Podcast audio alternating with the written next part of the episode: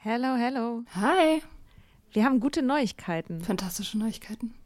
Und zwar am 3. August sind wir auf dem OAMN Sommerkongress und machen da Live-Podcast in Berlin. Ja, äh, es wird total geil. Äh, Nathalie wird da sein natürlich, das Ganze moderieren. Äh, wir werden da sein, Mimi Fiedler wird da sein. Ähm, es gibt Vorträge, es gibt Musik. Das wird richtig spitze. Genau. Und es gibt auch noch ein paar Tickets, aber ihr könnt auch Tickets gewinnen. Und zwar, Wenn ihr eine Mitgliedschaft abschließt auf unserem Steady-Newsletter, den wir euch natürlich auch in jeder Folge und auf Instagram und überall verlinken, müsst ihr eine Mitgliedschaft abschließen. Das ist sowieso eine gute Idee. da schreiben wir nämlich einmal die Woche sehr, sehr schlaue Dinge. Ihr könnt mit Soda Club up to date bleiben und vor allem könnt ihr dieses Projekt mit am Leben halten. Genau, ihr finanziert damit auch Ingos Arbeit und unsere Arbeit und dafür kriegt ihr tolle Texte von uns und Bonusfolgen. Es sind jetzt auch schon ganz schön viele Inhalte da, weil wir machen das ja schon eine ganze Weile. Das heißt, wenn ihr jetzt eine sportbillige Mitgliedschaft abschließt, dann kriegt ihr ja die ganzen Inhalte quasi der letzten, weiß ich nicht, zwei Jahre oder so, jede Woche, also hunderte Sachen, alle gleichzeitig. Das ist total krass. Wenn ihr eine Mitgliedschaft abgeschlossen habt, könnt ihr uns eine E-Mail schreiben, schreiben, warum ihr gerne am Sommerkongress teilnehmen wollt. Und aus all denen losen wir dann die glücklichen GewinnerInnen. Yes. Mach Gut. das jetzt mal. Macht das Mach und das. alle Links findet ihr in den Shownotes. There's never been a faster or easier way to start your weight loss journey than with PlushCare. PlushCare accepts most insurance plans and gives you online access to board-certified physicians who can prescribe FDA-approved weight loss medications like Wigovi and Zepbound for those who qualify. Take charge of your health and speak with a board-certified physician about a weight loss plan that's right for you. Get started today at plushcare.com slash weight loss. That's plushcare.com slash weight loss. plushcare.com slash weight loss.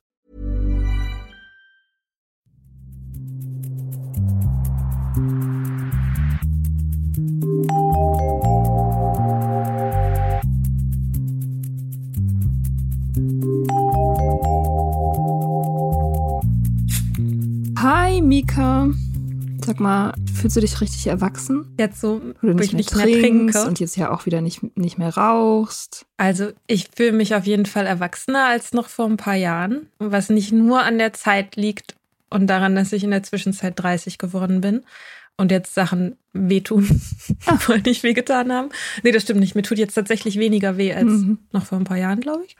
Ähm, ich finde ja, dass dieses Erwachsensein hat irgendwie eine schlechte Publicity. Die Art, wie darüber geredet wird, ist immer, dass es total, das bedeutet, dass es total langweilig ist, dass man immer Rechnungen Spießig. bezahlen muss, spießig. Dass man rechtskonservativ wird. Ja, Schleichend. stimmt. Genau. Man wird, man wird immer konservativer Ja. und regt sich immer mehr über die Jugend von heute auf. Ja, man versteht die Mode nicht mehr und die Musik. Die ganzen neuen Social Media Plattformen und so. Mhm.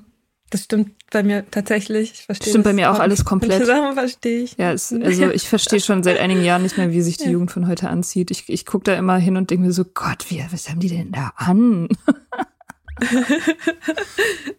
ja, meine Cousine findet mich cringe, hat sie neulich gesagt. Die findet dich Ja, die cringe. findet mich cringe. Geil. Also jetzt nicht immer, ne, aber manchmal, wenn ich irgendwelche Sachen sage oder so. Aber ich glaube, sie, ich bin mir nicht ganz sicher, ob sie ganz genau versteht, was cringe heißt.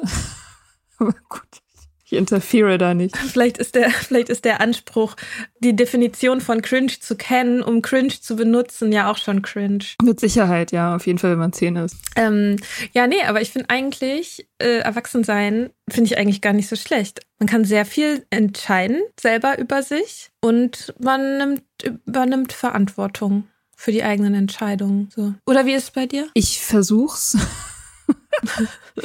also ich finde Erwachsensein auch sehr, sehr gut. Allerdings, ich meine, gut, Erwachsensein heißt nicht automatisch, dass man Verantwortung für die eigenen Entscheidungen übernimmt. Ne? Das muss man nicht. Also ich kenne auch genug Leute, die das einfach lassen, egal wie alt sie werden. Aber ja, so, also wenn es gut läuft, dann sollte das so sein. Dann sollte das so sein, dass man immer, immer mehr Entscheidungsgewalt hat und immer mehr auch die eigenen Entscheidungen vertreten kann. Und ich fühle das auch so. Also bei mir ist das so. Ich habe immer mehr das Gefühl, dass ich selbst entscheide, beziehungsweise dass ich immer mehr meine eigenen Begrenzungen auch verstehe. Mhm. Also woher die kommen. Wenn ich irgendwas nicht beherrschen kann, dann weiß ich, woran das liegt. Und das war früher nicht so. Früher war das immer alles irgendwie ein Rätsel. Und jetzt, ähm, jetzt weiß ich, warum ich, keine Ahnung, zum Beispiel schlechte Gewohnheiten so schwer ablegen kann oder so. Ja, das sagt man ja auch immer, das ist auch immer so ein langweiliger Spruch, ne? wenn man erwachsen wird, dann wird man gelassener. Aber das stimmt halt wirklich. Man weiß, die Dinge brauchen Zeit. Es passiert nicht alles immer sofort, nur weil man sich das jetzt gerade mal kurz überlegt hat, so. Ja, und man kann, man kann warten, man wird geduldiger mit sich. Auch. Ja, finde ich gut. Manchmal. Manchmal, ja. Mhm. Ja, und dieses ganze, ich habe mein Leben selbst unter Kontrolle Ding, das mag ich schon. Also das, ich kann mich auch erinnern, dass ich das als Kind und Jugendliche wirklich störend fand auch. Wirklich bewusst störend, dass ich halt Sachen nicht selbst entscheiden konnte. Das hat mich damals schon genervt und Mhm. ich war froh, als das aufhörte. Also die ganzen Steps, die ich durchlaufen habe, die mich freier gemacht haben, sozusagen zum Beispiel Schule beenden, da nicht mehr hingehen müssen, selber entscheiden, was ich studiere und so. Das hat mich alles immer sehr glücklich gemacht. Ich finde es trotzdem, also ich finde es manchmal verrückt, wenn ich so durch die Gegend laufe und dann kommt so ein Gedanke, ich könnte einfach alles machen. Also ich, es gibt keine, natürlich bin ich, natürlich ist man begrenzt, aber dass es gibt irgendwie keine Instanz. Also das, der Gedanke kam mir zum ersten Mal irgendwie, als ich alleine unterwegs war, nüchtern und so, dass ich dachte, ja, okay, ich habe das, dieses Nüchternwerden, ich habe das für niemand anderen gemacht. Ich habe das nur für mich gemacht.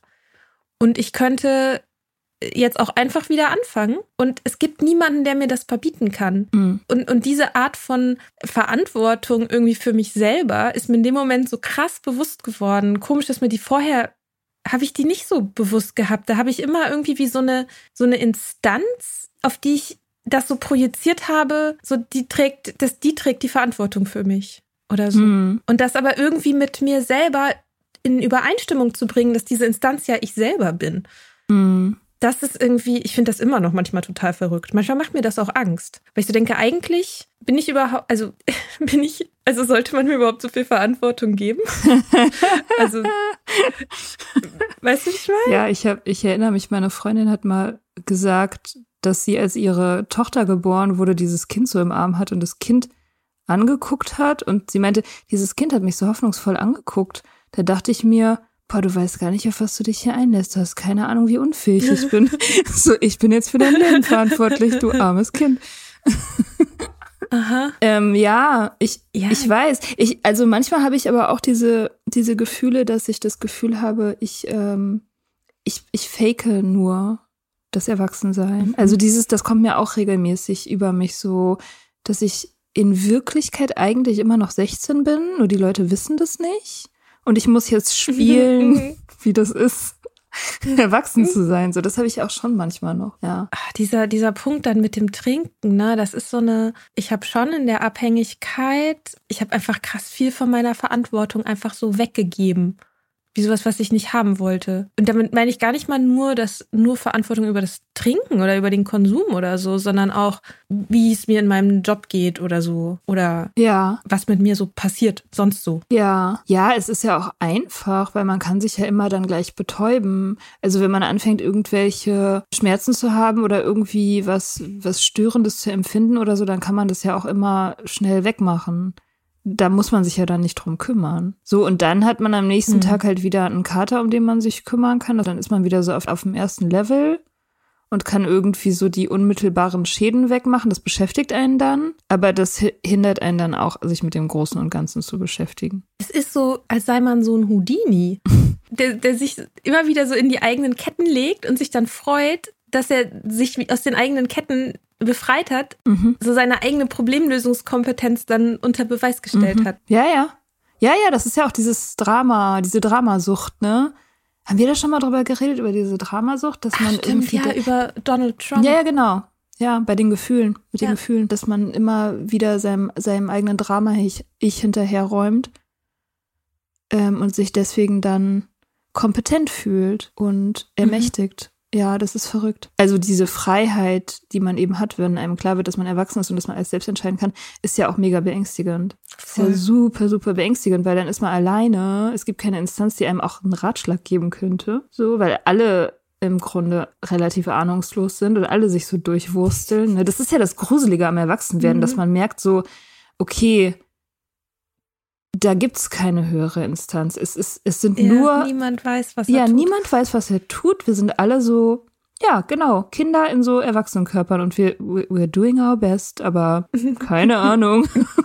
so, hm, ja, super scary. Ich finde, das ist, oder ich kenne diesen Effekt auch, wenn man so eine große Organisation oder sowas, wenn man die einfach nur kennt, so von außen, sowas wie die UN oder so, ja, dass man so denkt, boah, krass, die müssen bestimmt mega, alle mega kompetent sein und richtig krasse Leute und so. Und es ist eigentlich völlig egal, in welche Institution du gehst, zumindest war es bei mir bis jetzt immer so, dass jede Institution, wo ich vorher so einen krassen Respekt hatte, als, boah, bestimmt alle Leute, die da arbeiten, sind bestimmt richtig schlau, richtig kompetent, mega organisiert. Und da hat sich jemand richtig Gedanken darüber gemacht, wie das Ding aufgebaut ist, ist immer so, ja, okay, hier weiß auch keiner, was er macht. Hm, naja, Ist jetzt immer so ja, gewesen. stimmt. Ja, das, die Erfahrung habe ich auch gemacht. Speziell ist es sehr ausgeprägt beim im Bundesministerium für Gesundheit, da wo die Leute für Suchtfragen, die Beauftragten für Suchtfragen sitzen, die sind immer besonders inkompetent. Das, das habe ich mich jetzt letztens gefragt. Was ist das eigentlich für ein komischer Posten, dieser Drogenbeauftragtenposten? Ich habe auch gegoogelt irgendwie nach einer Geschichte dazu, zu dieser Stelle, weil die gibt es ja. Gibt es das sonst für irgendwas anderes? Die, es ist ja kein Minister oder Ministerium. Das ist ja angegliedert an das Gesundheits Bundesgesundheitsministerium. Und die Person, die Drogenbeauftragte ist, wird entschieden sozusagen vom Gesundheitsminister. Und ich kenne keinen anderen Bereich, in dem das so ist. Also in dem es so einen extra Posten gibt für irgendwie so ein extra Themenfeld, wo dann die absolut letzten Pfeifen draufgesetzt werden, um dann irgendwie so ein bisschen PR für irgendein Thema zu machen. Also ich, oder kennst du, weißt du, ob das Nee, weiß ich nicht. Aber ich bin da auch überhaupt nicht tief drin. Das ist eher so dein, dein Ding. Ich habe da noch nie recherchiert. Ich habe die einzigen, das Einzige, was ich jetzt gemacht habe, war äh, zu gucken, wer der Neue ist oder die Neue, weil, äh, Ja. weil ne, ist ja jetzt jemand Neues. Und die, die SPD genau, SPD. Und das, äh, da spricht sich halt jemand jetzt, wie zu erwarten ist, für die Legalisierung von Cannabis aus. Was mit Mhm. dem Alkohol ist, wird, glaube ich, nicht so erwähnt, also zumindest nicht oberflächlich. Ich habe jetzt nicht so tief gegraben, aber da wird sich wahrscheinlich auch nicht viel ändern. Ich kann mir vorstellen, dass es eine neue, also es gibt ja immer eine, eine nationale Strategie zur Bekämpfung von XY, irgendwas mit Sucht. Und das könnte ich mir vorstellen, dass die mal neu aufgesetzt wird, weil die aktuelle ist von 2012. Aha. Das ist jetzt schon ein bisschen her. Okay. Aber kann man, sieht man ja auch, wie, was für einen großen Stellenwert das hat. Wir schweifen ab. ja, stimmt. Auf jeden Fall, also wenn irgendjemand weiß, was das für ein Posten ist, dieser Drogenbeauftragte, und da irgendwie weiß, wie das entstanden ist, warum das entstanden ist, gerne Quellen an mich. Das interessiert Mhm. mich sehr. Ja, wäre auch total interessant mal zu wissen, was die so den ganzen Tag machen. Ich dachte, vielleicht können wir die auch mal anfragen, diese Leute. Wer weiß. Stimmt, klar. Hm? Also anf also Ja, anfragen Fragen kann man auf jeden nichts, ja, Fall. Ja, man hat halt, man hat halt so den Eindruck, die haben nicht so super viel zu tun. Ne? Also ich meine, das Einzige, was da passiert, sind halt irgendwelche Kampagnen von der BZGA, die sagen so, ihr solltet vielleicht mal gucken, dass ihr nicht so viel trinkt oder so. Ja, vor allem keine anderen, keine Macht den Drogen so, ja, zum ja, Beispiel. Sowas Ja, ja. halt. Ja, die sind, äh, ich glaube, die sind vor allem für PR-Fragen. Also die stellen den Suchtbericht vor oder diesen Drogenbericht, der einmal im Jahr rauskommt mit den aktuellen Zahlen. Und ja, die sind, das ist eigentlich eine Öffentlichkeitsstelle. Mhm. Und das, da- das ist das, was mich daran so wundert. Also wie, wieso Drogenpolitik eben diese komische Stellvertreterposition hat. Ja, interessant. Ja. Schreibt uns, wenn ihr darüber was wisst. Ja, wenn ihr irgendwas wisst, sagt es uns. Ja. Genau. Ja, das war eine, Aber ein kleiner Exkurs zum Thema Erwachsensein, nicht Erwachsensein, kompetent sein, inkompetent sein. Ja. Da landet man dann schnell Mhm. dort. Ja. Ja, also du bist jetzt Erwachsener. Erwachsener geworden, Ah. seitdem du aufgehört hast zu trinken. ja, gut, das ist jetzt kein großer Surprise. Ne? Ist das nicht auch ein bisschen die, äh, die Angst, die man hat, wenn man jetzt, sagen wir mal, man hat jetzt Dry January gemacht und steht jetzt vor der Frage, mache ich auch noch Dry February oder nicht? Fange ich jetzt wieder an. Ja, Was sagst du denn dazu? ich habe ja die Frage offensichtlich für mich beantwortet. Ne? Also ja, wenn man jetzt gefastet hat und das den gleichen, also das Trinken sozusagen den gleichen Stellenwert hat wie für mich irgendwas harmloses, irgendwie, was weiß ich, Zucker oder so. Bei Zucker ist es ja bei mir so, ne? Ich weiß, das ist irgendwie nicht gut und ich merke das dann auch, wenn ich viel davon esse. Und ich merke auch so einen Sog dann. Und wenn ich das weglasse, geht's mir ein bisschen besser und so weiter. Aber das ist jetzt sonst nicht so super relevant für mein Leben. Also ich kann Zucker essen, ohne deswegen irgendwelche, also Das ist okay für mich. So, und wenn es für Leute so ist wie für mich Zucker, dann fangt halt wieder an. Klar, warum nicht? Ist doch cool dann. Hab da jetzt einen Monat gemacht, habt ihr ein bisschen Detox gemacht, weiß ich nicht, vielleicht eine bessere Haut gekriegt, zwei Kilo abgenommen, keine Ahnung. Und dann kann man wieder anfangen. Wenn es unproblematisch ist, klar kann man dann wieder anfangen, oder? Also ja, im Prinzip schon, aber ich finde, wenn man genug trinkt, um den Effekt von keinem Alkohol nach einem Monat zu merken, ist das nicht schon dann mehr als das, was du gerade beschrieben hast? Also wenn ich auf irgendwas verzichte und so einen deutlichen Unterschied merke, dann heißt es doch eigentlich schon, dass ich es vorher in einem problematischen Ausmaß konsumiert habe, oder? Weiß ich nicht. Äh, wie gesagt, also das mit dem Zucker ich merke das auch, wenn ich Zucker komplett jetzt ausspare bewusst für eine Weile, mhm. da, dann merke ich das schon, aber trotzdem habe ich nicht das Gefühl, dass ich problematischen Zuckerkonsum habe. Ja. Also, aber mit mhm. dem Alkohol, da bin ich sowieso jetzt mittlerweile der Überzeugung, es gibt, also, oder was heißt der Überzeugung? Es, es gibt de facto keinen risikofreien Konsum von Alkohol, gibt es halt einfach nicht. Also im Prinzip ist es sowieso für alle Menschen das Beste, einfach abstinent zu sein, aber das ist ja unrealistisch. Also leider. Ich meine, wenn, wenn ich entscheiden könnte, wie die Welt aussieht, gibt es keine Alkohol. Wer bräuchten wir nicht alle? Wer fänden wir alle doof und langweilig, weil es das ist, meiner Meinung nach. Aber das so ist es ja nicht. Also es, es wird halt wahrscheinlich immer getrunken werden, mehr oder weniger, mhm. wenn die Leute das so verantworten wollen. Es gibt ja auch diesen Spruch, wenn du kein Alkoholproblem hast, dann musst du nicht trinken. Und wenn du eins hast, dann solltest du nicht trinken. Also wenn du kein problematisches mhm. Verhältnis damit hast, warum dann nicht aufhören? Weil fehlt dir dann ja offenbar nicht und du weißt, es ist sowieso besser, dann kann man ja auch aufhören, komplett. Ich meine, gut, ich finde das manchmal so ein bisschen schwierig, weil ich bin natürlich auch absolut die Vertreterin der Abstinenz, weil es für mich der Weg ist, so, weil ich glaube, dass ich sehr viel Zeit auf diese ganzen Kontrollversuche verschwendet habe und ich aber trotzdem, ich habe jetzt auch in letzter Zeit ein bisschen mehr dazu gelesen, immer mal wieder auch so lese, dass es eben Studien gibt, für, wo das eben für manche Menschen funktioniert. Das ist aber halt begleitet. Und das finde ich ist so ein Ding, ne? Wenn man sich jetzt überlegt, fange ich wieder an oder keine Ahnung, oder bleibe ich jetzt abstinent, dann finde ich, ist so eine Frage so, was macht man denn anders, als man es davor gemacht hat. Weil man, ich meine, man macht ja Dry January oder so, solche Trinkpausen macht man ja, weil man irgendwie unzufrieden war. Dafür muss man auch keine handfeste Abhängigkeit gehabt haben. Aber irgendwie war man unzufrieden damit, wie man damit umgegangen ist. So. Und irgendwie haben die Folgen einen belastet. Und wenn man jetzt sagt, okay, die Trinkpause ist vorbei, ich habe das jetzt so ein bisschen reflektiert und so, ist ja die Frage, aber was ist denn jetzt anders als zum letzten Mal? So, weil das ist, glaube ich, auch was, wo ich, wo ich eben viel Zeit mit auch verschwendet habe, dass ich das immer wieder auf dieselbe Art versucht habe. Und das hat halt nie geklappt. Und mit der Zeit halt immer weniger. Mhm. Ja, ich glaube auch, also wenn es der, wenn das der Grund war, ähm, diese Pause zu machen, dass man unzufrieden war mit dem Konsum an sich, dann wäre Abstinenz eigentlich die Antwort, meiner Meinung nach, weil ich glaube, man steigt halt immer wieder mit dem Pegel ein, mit dem man aufgehört hat. Also das halte ich wirklich für eine Grundregel, dass man immer da einsteigt, wo man aufgehört hat. Vielleicht nicht sofort. Also vielleicht schafft man das ja eine Woche irgendwie, sich zusammenzureißen oder so, aber nach einer Weile ist man halt wieder auf dem gleichen Level wie vorher. Das glaube ich schon. Und wenn man jetzt sagt, mhm. so das Level vorher war schon okay, ne, Stichwort Zucker, nur ich wollte zwischendurch halt mal eine kleine Pause machen, ein bisschen detoxen und ein bisschen, was weiß ich. Ich meine, manche Leute fasten ja auch irgendwie eine Woche im Jahr oder so und essen deswegen aber dann danach schon auch essen. So.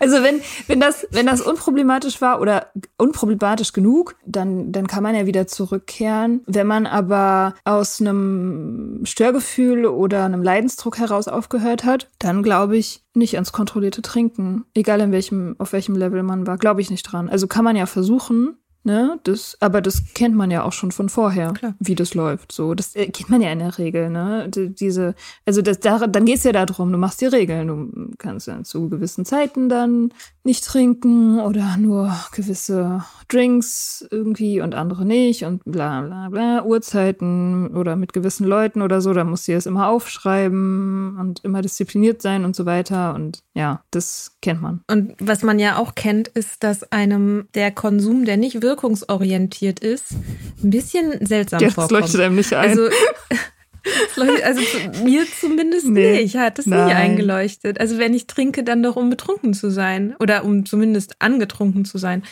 also um den Alkohol zu spüren. Mhm. So die, diese Vorgaben auch der WHO, ne? Wenn einem, wenn einem die schon absurd vorkommen, weil irgendwie 0,1 Glas Wein für eine Frau ist halt, so, halt einfach Solche Gläser gibt es auch überhaupt nicht. Das ist halt so, das, das meine ich halt auch mit dem, dass man schon, wenn man jetzt vor der Frage steht, bleibe ich weiterhin abstinent oder treffe ich tatsächlich auch die Entscheidung, dass jetzt das Leben ohne Alkohol auch einfach mein Leben ist? Oder fange ich wieder an und denke so, ja, vielleicht kann ich es ja diesmal kontrollieren, weil ich habe jetzt diese kleine Detox-Pause gemacht und so. Und sich eben zu fragen, was ist anders, wenn sich diese Einstellung in solchen Punkten auch nicht verändert hat, dann wird man wieder betrunken sein wollen, weil die Befriedigung erzeugt wieder das Bedürfnis. Mhm. Das Trinken erzeugt das Bedürfnis nach dem Trinken. Ja, und man hat ja auch das umgebaute Gehirn schon. Ne? Also wenn man eine Weile getrunken hat auf irgendeinem Level, dann hat man ja schon ein bisschen umgebaute Synapsen und so und eine Toleranz und ist dann auch nicht mehr happy mit, mit irgendeinem Kinderlevel. Also man kann nicht mehr zurück, so. Es geht nicht.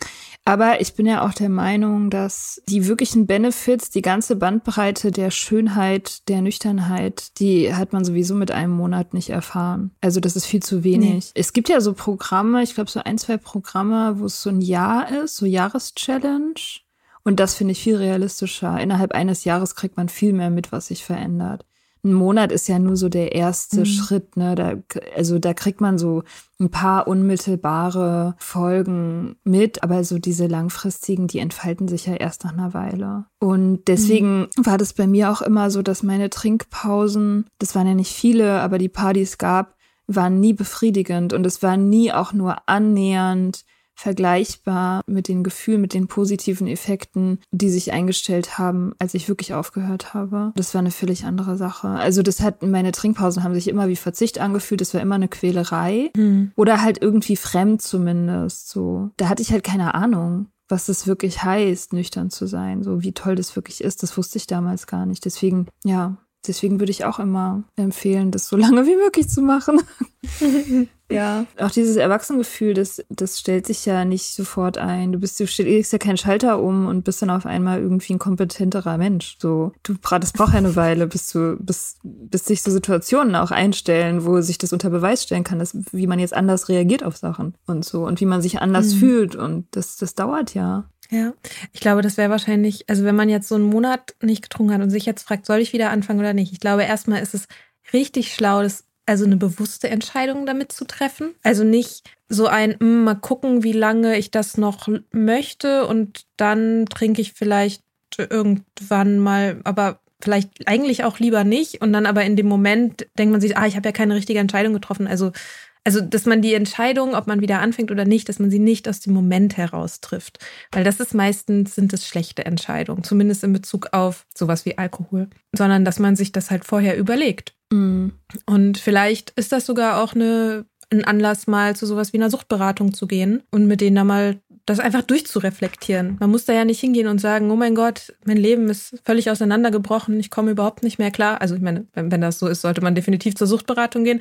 Aber auch wenn man sozusagen nicht an dem Punkt ist, da mal hinzugehen und zu sagen, so ich brauche mal jemanden, mit dem ich das reflektieren kann. Das kann man bestimmt machen. Das kann man machen, aber ich, also da wäre ich eher pessimistisch, was Suchtberatung betrifft, weil Suchtberatung, also gut, ich war jetzt nur bei einer Suchtberatung vor Jahren Jahrzehnten, weiß nicht wann das war, da war ich Anfang 20. Und ich glaube, also ich würde jetzt mal tippen, die Leute, die da sitzen, die sind nicht unbedingt da, um mit Normalos einen psychischen Prozess zu debattieren. ja, weißt du, also weil als ich da Frage, war, ja. die die waren halt, die waren halt so entweder dein Leben bricht auseinander und wir geben dir hier handfeste ärztliche äh, Ratschläge und und Adressen, wo du hingehen kannst und kümmern uns um die Scherben deines Lebens, die mit dir aufzukehren oder du machst das irgendwie, ja, oder Trinktagebuch, du machst es alleine und kommst zurück, wenn du halt ein echtes Problem hast. Ne?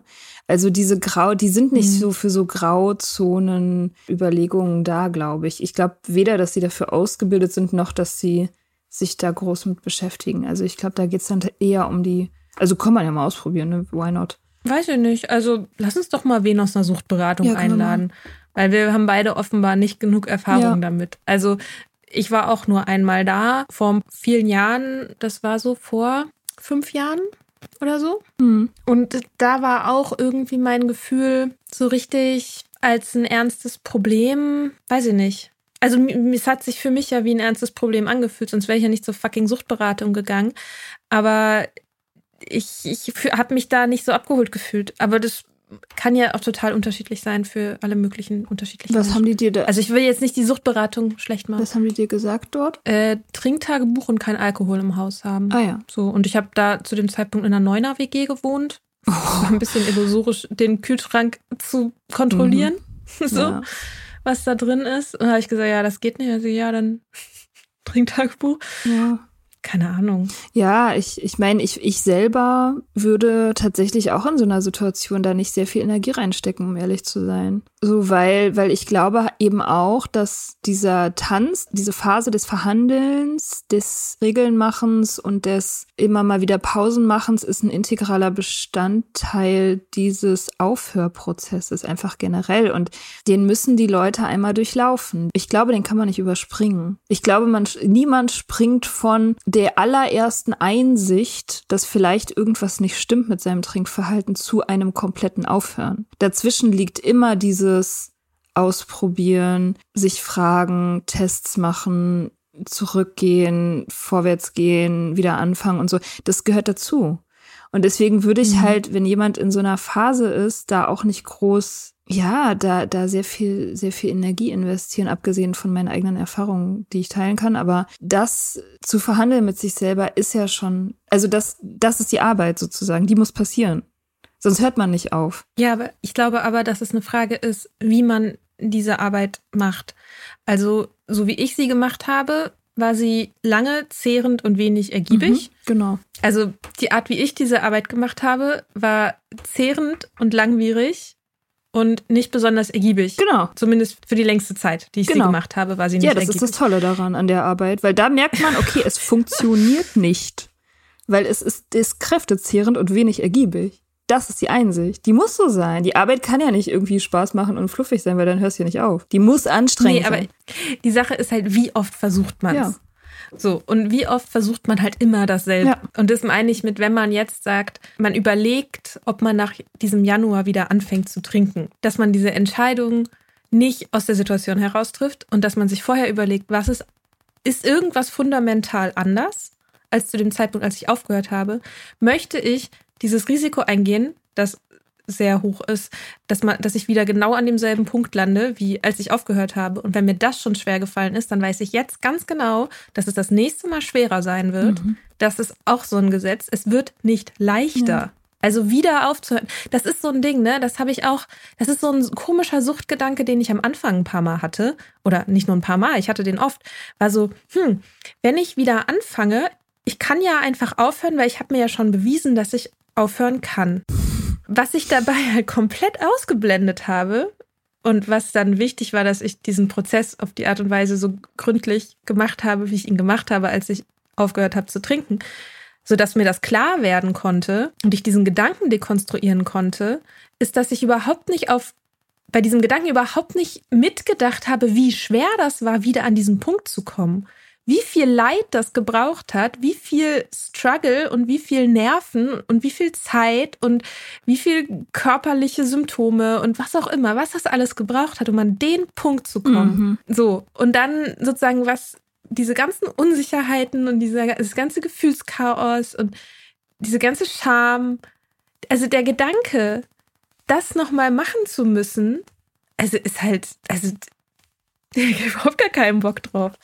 So, nee. und es wird halt nee. jedes Mal schwieriger. Das ist alles, also wenn man wirklich, wenn man Leuten auch zuhört, die so die Rückfälle auch aufgearbeitet haben und so, und zum Teil lange Rückfälle, die, die sagen alle, es wird immer schwieriger. So. Mhm. Ja, doch, das wird ja auch immer wieder gesagt. Und ja, vielleicht sollte man sich, keine Ahnung, vielleicht hilft es ja auch eine Pro- und Kontraliste zu machen. Pro und Contra trinken. Also das hat sich bei mir auch über die Jahre ziemlich stark verändert. Ich meine, früher habe ich halt noch Positives im Trinken gefunden. Und je länger man, glaube ich, Nüchternheit erfährt oder je mehr Erfahrung man damit hat, mit dem Nicht-Trinken, eben in unterschiedlichen Situationen, desto klarer wird einem eigentlich, dass es Scheinargumente sind. Also, dass Alkohol nicht wirklich, also, da, weißt du, wenn ich so eine Pro- und Kontraliste gemacht hätte, dann stand da vielleicht drauf irgendwie so, das ist schön auf Partys, ich kann damit bessere Gespräche führen oder so. Das habe ich damals geglaubt und das habe ich irgendwann aufgehört zu glauben, weil es halt nicht stimmt.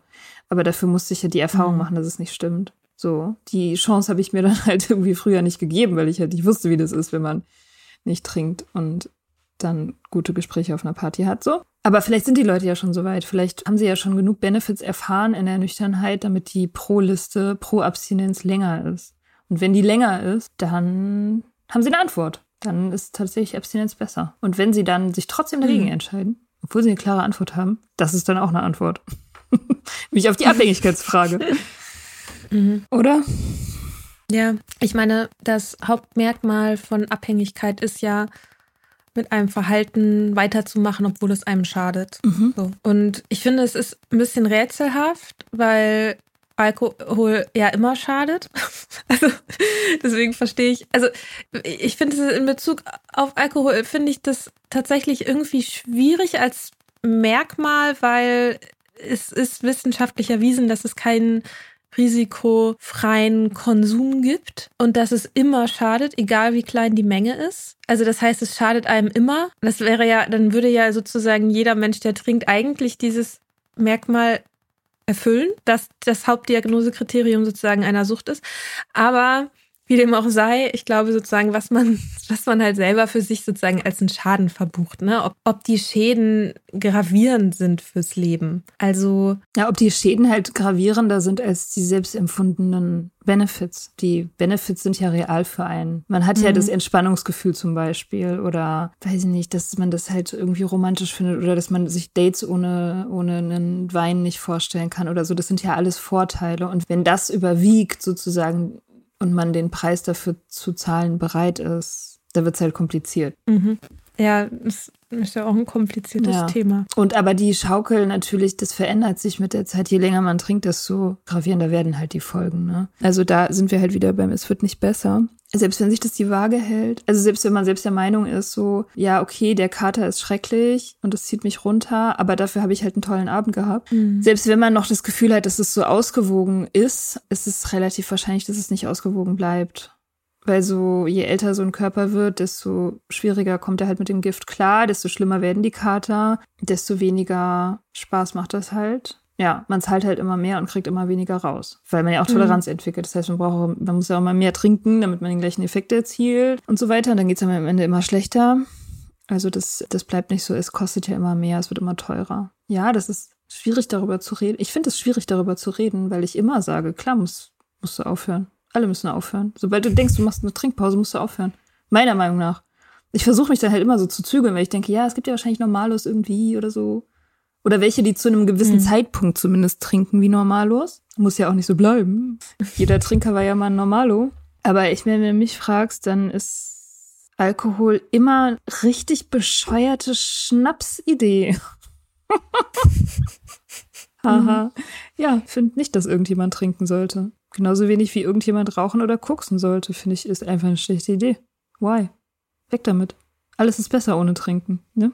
Ja, ich, ich sehe das, ich sehe das auch ja. so. Aber gut, das sind die falschen Ansprechpartner. wir sind ja irgendwie biased, ja, ne? Ein bisschen. Ja.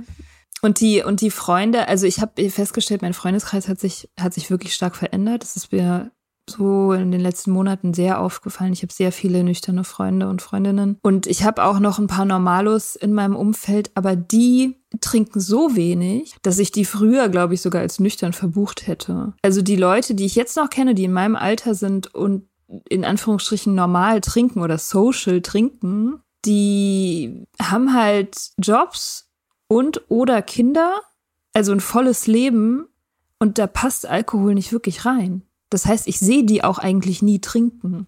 So. Und deswegen, ja, also die, selbst, selbst das normale Trinken, was ich jetzt beobachten kann, wäre mir früher wie extrem wenig Alkohol vorgekommen. Das hätte ich nicht normal mhm. gefunden. Mhm. So. Es ist ja ganz oft so, dass wenn man so über Schäden spricht, dass dann über die körperlichen Schäden gesprochen wird, ne? So und das äh, ist ja eigentlich auch ein sehr spätes Stadium, wenn das sich körperlich so krass mhm. manifestiert. Mhm. Und zum Beispiel, was bei mir eine ganze Zeit lang so war, es waren nicht die körperlichen Schäden, es war die Angst vor den körperlichen Schäden. Und das ist auch schon eine negative Folge mhm. des Trinkens. Und zwar eine, die auch mich in meinem Alltag begleitet hat. Also vom Bluttest oder so. Oder ich war auch viel häufiger hatte ich massive Erkältungen und so. Und das war total interessant. Ich war jetzt krank letzte Woche Und es ging mir echt schlecht. Die, aber die Qualität des Krankseins war eine andere. Mhm. Ja. Also es war zum einen, was weggefallen ist, war dieser Aspekt von, naja, eigentlich bisschen selber habe ich es mir ja auch zuzuschreiben. So ein schlechtes Gewissen, wenn man zu viel raucht und trinkt und dann irgendwann krank wird, dass man sich denkt, so, naja, eigentlich, eigentlich darf ich mich jetzt nicht beklagen. Mhm. Also das, wenn das wegfällt, ist das schon mal schön. Aber auch so, ja, einfach die, die Fähigkeit, dass ich mich trotzdem um mich selber sorgen konnte. Und das sind so Kleinigkeiten, die ich früher nie gemacht hätte. Das ist so regelmäßig zu lüften, mein Bett neu zu beziehen, zu duschen, obwohl ich krank bin und so, also so eine, so eine grundsätzliche Selbstfürsorge zu betreiben. Dafür hatte ich früher überhaupt gar keine, ich war dazu gar nicht in der Lage, wenn ich krank war. Dann war ich einfach so durch. Und ich habe auch, ich habe nie getrunken oder geraucht, während ich wirklich krank war. Aber ich habe halt immer ziemlich schnell danach wieder mhm. angefangen. In dem Moment, in dem ich das Gefühl hatte, jetzt geht's wieder, habe ich dann irgendwie wieder angefangen zu rauchen und dann noch angefangen zu trinken. Nicht 24-7, aber halt genug, damit sich die Krankheiten halt immer so richtig lange noch gezogen haben. Und ich immer noch super lange irgendwie so einen Husten hatte und so, der einfach nicht weggehen wollte und so. Ja. Und dann denke ich so, das sind ja irgendwie auch Schäden, die, die mir aber erst so richtig aufgefallen sind, jetzt, wo ich krank war und gemerkt habe, wie gut ich inzwischen darin geworden bin, mich um mich selbst zu kümmern. Mhm. Also ich habe schon auch sehr die körperlichen Schäden gemerkt und ich habe also die unmittelbaren, ne? Also die Katerschäden, dieses sich schlecht fühlen, ja. Gliederschmerzen, Kopfschmerzen etc. und so. Das, das, das passiert ja schon, bevor man körperlich abhängig ist, ist ja klar. Das ist ja auch, wenn du ein Glas irgendwie Gift trinkst, natürlich hast du dann unmittelbare Schäden, so. Aber die, also die Qualität, die Qualität der Krankheit, die du gerade beschrieben hast, das trifft ja auch auf die psychischen Schäden zu, ne? Also oder auf die psychischen, mhm. psychische Schwierigkeiten, die man hat so depressive Phasen aushalten und sowas oder Krisen überstehen, das kriegt ja auch eine total andere Qualität in der Nüchternheit. Das ist ja genau das Gleiche. Es geht viel schneller weg. Es, man hat viel mehr Kraft, das zu verstoffwechseln. So, man, also da, man, man hat halt viel mehr Kapazitäten frei, um sozusagen aufzuräumen im eigenen System. Und deswegen ist man halt auch viel schneller wieder, wieder fit mit allem. Also das trifft ja auf die Psyche genauso zu, ist genau das gleiche, mhm. genau der gleiche Effekt. Ja, weil man halt nicht die ganze Zeit sich selber Stöcke zwischen die Beine schmeißt. Mit dem Trinken. Und das ist. und ich glaube, das ist vielleicht auch ein krasser, ein krasses Merkmal, wenn man jetzt Dry January gemacht hat und man gemerkt hat, dass man, dass sich die Stimmung so ein bisschen aufhält, dann bedeutet das, dass das Gehirn sich so daran gewöhnt hat, dass man Alkohol trinkt, dass die Balance der Neurotransmitter und der Rezeptoren an den Nervenzellen sich so verändert haben, dass dein Gehirn den Einfluss von Alkohol so gewöhnt ist, dass es immer dagegen steuern muss und dass es sich schon umgebaut hat, um diesem Einfluss irgendwie entgegenzuwirken. Und das ist schon, das ist ein Zeichen für mhm. Abhängigkeit, weil du dann eben trinkst, um Entzugssymptome zu beruhigen, weil diese Traurigkeit, die man sonst so insgesamt im Leben fühlt, ich dachte früher auch immer so, oh, diese Weltschmerz. Dieses leicht depressiv, Weltschmerz, keine Ahnung, das ist einfach mein Leben. Es stimmt nicht. Sexy French Depression. So. Sexy ja. French Depression war eine Lüge. Also das waren eben Entzugssymptome, mhm. die ich aber nicht als solche wahrgenommen habe, weil es war ja noch kein Händezittern und so. Und das heißt, wenn man jetzt merkt, meine Stimmung ist heller als vorher, ist das eigentlich schon der Beweis, dass man nicht trinken sollte. Meiner Meinung nach. Ja, also, Bin kein also Arzt. also du meinst, dass man Abhängigkeit sozusagen anders definieren muss? Alkoholabhängigkeit, dass man das da die Schwelle niedriger ansetzen sollte. Also dass Abhängigkeit sozusagen nicht, nicht erst mit dem Händezittern beginnt und auch nicht erst mit der körperlichen Abhängigkeit, sondern und vielleicht auch gar nicht so mit der psychischen, noch nicht mal mit der psychischen starken Abhängigkeit, sondern vielleicht tatsächlich schon sehr viel früher. Also ich bin da ja eigentlich in der offiziellen Definition, wenn man trinkt, auch um Entzugssymptome zu mildern, dann ist es ein wichtiges Zeichen für die Abhängigkeit, ein wichtiges Symptom. Und das ist ja, wenn meine Stimmung ohne die Droge grundsätzlich schlechter ist und die Droge da, dabei hilft, diese schlechte Stimmung zu lockern, dann trinke ich ja schon, um Bedürfnisse zu befriedigen, die die Droge erzeugt haben. Und das ist die Definition von Entzugssymptomen. Ja, ich glaube halt, das ist wahnsinnig schwierig für die Leute, das zu klassifizieren, was sie gerade haben. Weil das so subtil ist. Also ich hätte damals nicht gedacht, ich habe uns Entzugssysteme, ne? Wie du, wie du schon sagst, ich dachte, das ist halt einfach normal, das ist halt das Leben und das liegt daran, dass ich gerade Stress habe mit XY oder dass mein Job mich gerade nervt oder so. Also. Ne? Klar. Ich habe das ja auch nicht gedacht. Mhm. Ich war ja auch mega geflasht, als ich festgestellt habe, dass das Entzugssymptome mhm. sind. Ja. Diese Traurigkeit. Ja. Dass mein Gehirn sich so daran gewöhnt hat, dass es immer Alkohol bekommt, dass es die anderen, also dass es den Gegenprozess zu dem Alkohol, um wieder in Balance zu kommen, schon so hochgefahren hat, dass der meinen Alltag so bestimmt hat. Dieser Gegenprozess meines Gehirns hat meinen Alltag bestimmt und der Alkohol war die Möglichkeit, aus diesem Zustand wieder rauszukommen. Mhm. So. Aber der Zustand wäre gar nicht da gewesen, wenn ich nicht den Alkohol getrunken mhm. hätte.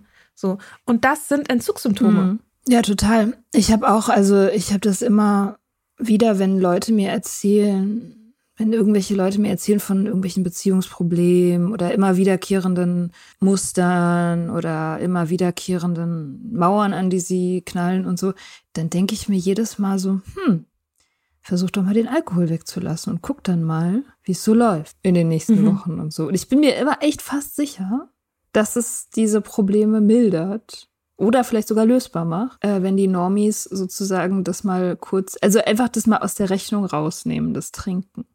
Weil eben diese Unsichtbarkeit mhm. durch die Normalisierung ist es halt so doll unsichtbar und wird halt nicht mit einberechnet in irgendwas, also in irgendwelche psychischen Prozesse, Beziehungen oder was weiß ich. Und deswegen sieht man das halt teilweise erst, wenn man es mal rausrechnet. Und selbst dann sieht man es ja nur, wenn man sich darauf konzentriert. Ja. Mhm. Ja.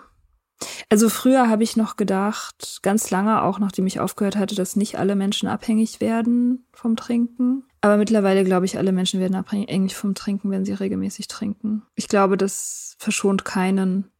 Und ich sehe, wie gesagt, ich habe das um mich herum beobachtet, die Leute, die normal trinken, trinken so, so wenig. Und die Leute, die regelmäßig trinken, die haben irgendwann Issues. Haben sie einfach. So kann halt Jahre dauern, vielleicht auch Jahrzehnte, aber das macht was mit deinem Leben. Das besetzt wichtige mhm. Plätze in deinem Leben. Ich bin davon überzeugt.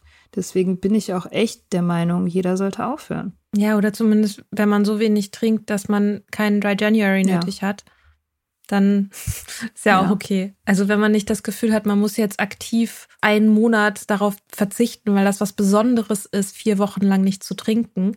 Ja, und diese Leute, für die das eben nicht so ist, die hätten ja auch kein Problem damit, von heute auf morgen aufzuhören. Für die wäre das ja wirklich egal. Die würden dann ja sagen, oh, okay, es mhm. gibt jetzt fünf Jahre kein Wein. Naja, okay. weißt du?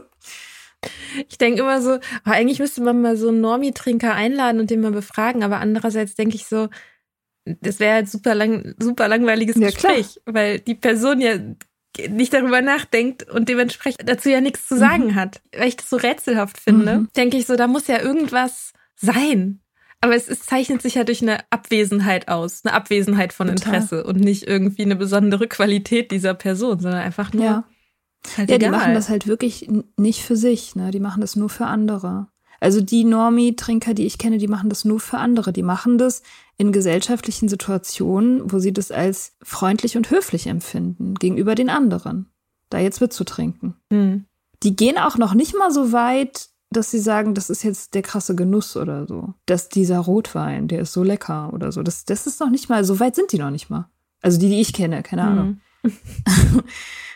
Also ich wäre aber, also wenn hier jemand diese Folge hört und sich eigentlich für Normie hält und dem alles, dem nicht zustimmt, was wir hier sagen, ich gerne mal, wäre ich an der Argumentation interessiert. Ja, ich auch, total. Überhaupt, also, ey, wenn ihr Normies seid und diesen Podcast hört, dann sollten wir mit dir reden, oder? Ich meine, das ist mal weird, warum man so einen Podcast hört, wenn man Normie ist. Wieso, wenn man sich einfach ein bisschen mit Alkohol auseinandersetzen will, weil das so wichtig ist in der Gesellschaft oder vielleicht, weil man jemanden kennt. Okay, klar, wenn man jemanden kennt, stimmt. Bestimmt hast recht. Oder wenn man zu dem Thema gerade eine Hausarbeit schreibt. ja, genau.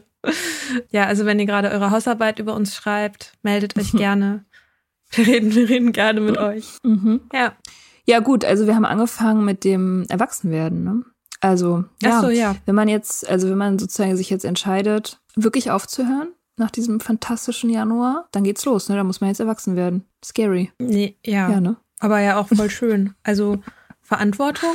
Ja. Ich finde das, ich find das Ja. ganz gut. Also ich meine, es fällt mir auch voll schwer. Sag mal so, die Orga den ganzen Organisationsbums am Erwachsenwerden finde ich nicht so toll. Aber im Großen und Ganzen ist schon echt eigentlich ganz gut. Mm, ja, ich finde es auch richtig super. Ich mag auch das Schlauer werden. Sehr gerne. Also dieses so, Mm. dass man mehr Facetten sieht, ne? Weil auch wenn Dinge sich wiederholen, das finde ich ganz toll. So, weil das passiert ja irgendwann, ne? Das, die Jugend ist ja davon geprägt, dass ständig irgendwas zum ersten Mal passiert. Und wenn man Mhm. älter wird, dann wiederholen sich die Sachen und man ist halt in der Lage, so Muster zu sehen. Und die Facetten von Sachen so. Und das finde ich total spannend. Und was ich auch toll finde, den Gedanken hatte ich heute Morgen, ist so, es bringt was. Also diesen ganze, das ganze Zeug, was ich mache, um besser klarzukommen, um irgendwie weiterzukommen, um mich besser zu fühlen, um ein besseres Leben zu haben, um selbstbestimmter zu leben und so. Das alles bringt was. Das bringt vielleicht nicht was im Sinne von, ich lese ein Selbsthilfebuch über äh, neue Gewohnheiten und dann habe ich eine Morgenroutine, die immer funktioniert. Aber so nach und nach, über die Jahre, wenn ich mir das angucke, wo, von wo ich komme und wo ich jetzt bin, so, das bringt alles Mhm. was. Und das ist voll Mhm. geil. Das ist das Coole, wenn man so, wenn man ja auch am älter werden sozusagen, dass man plötzlich größere Zeitspannen auch zurückgucken kann und feststellt, ah ja, diese ganze Beschäftigung, wo ich Mitte 20 das Gefühl hatte, es nutzt alles nichts und ich krieg mein Leben einfach nicht auf die Reihe und es funktioniert alles nicht und mhm, so, das trägt alles dazu bei, dass es jetzt, dass es besser geworden, dass die Qualität meiner Probleme sich Ja, verbessert hat. Ja, sich konstant verbessert. Das finde ich auch. Ja, man hat so viel mehr Handlungsspielraum, weil man ja die ganzen Sachen, die man lernt, auf neue Probleme anwenden kann. Das halt, man hat halt irgendwie immer mehr Werkzeuge. Das ist total cool. Deswegen kommt man halt auch mit Problemen klar, die vielleicht neu sind. Das ist richtig super. Mhm. Ja, man wird so ein, man wird so ein Schweizer Taschenmesser. Immer fähiger. Mhm. Mhm. echt gut. Ja, man kann Ja. immer mehr, ja. ja voll, gut. Ja, cool. Okay. Ich äh, arbeite jetzt Okay. weiter. Okay, ich auch. Schönen Sonntag. Ja, Ciao. auch. Tschüss. Wir hoffen, dir hat diese Folge gefallen. Wenn du mit Soda Club up to date bleiben willst, dann kannst du das auf sodaclub.com. Dort findest du nicht nur alle Podcast-Folgen, sondern auch das Soda Mag, Magazin für Unabhängigkeit. Wenn du Steady-Mitglied wirst, kannst du unsere Arbeit unterstützen und bekommst noch dazu unseren Newsletter voller geiler Bonusinhalte. Schreib uns für Feedback, Fragen und Themenvorschläge. Wir lesen alles.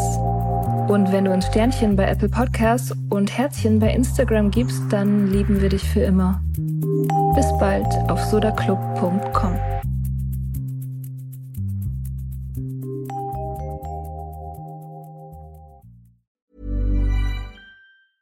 Planning for your next trip?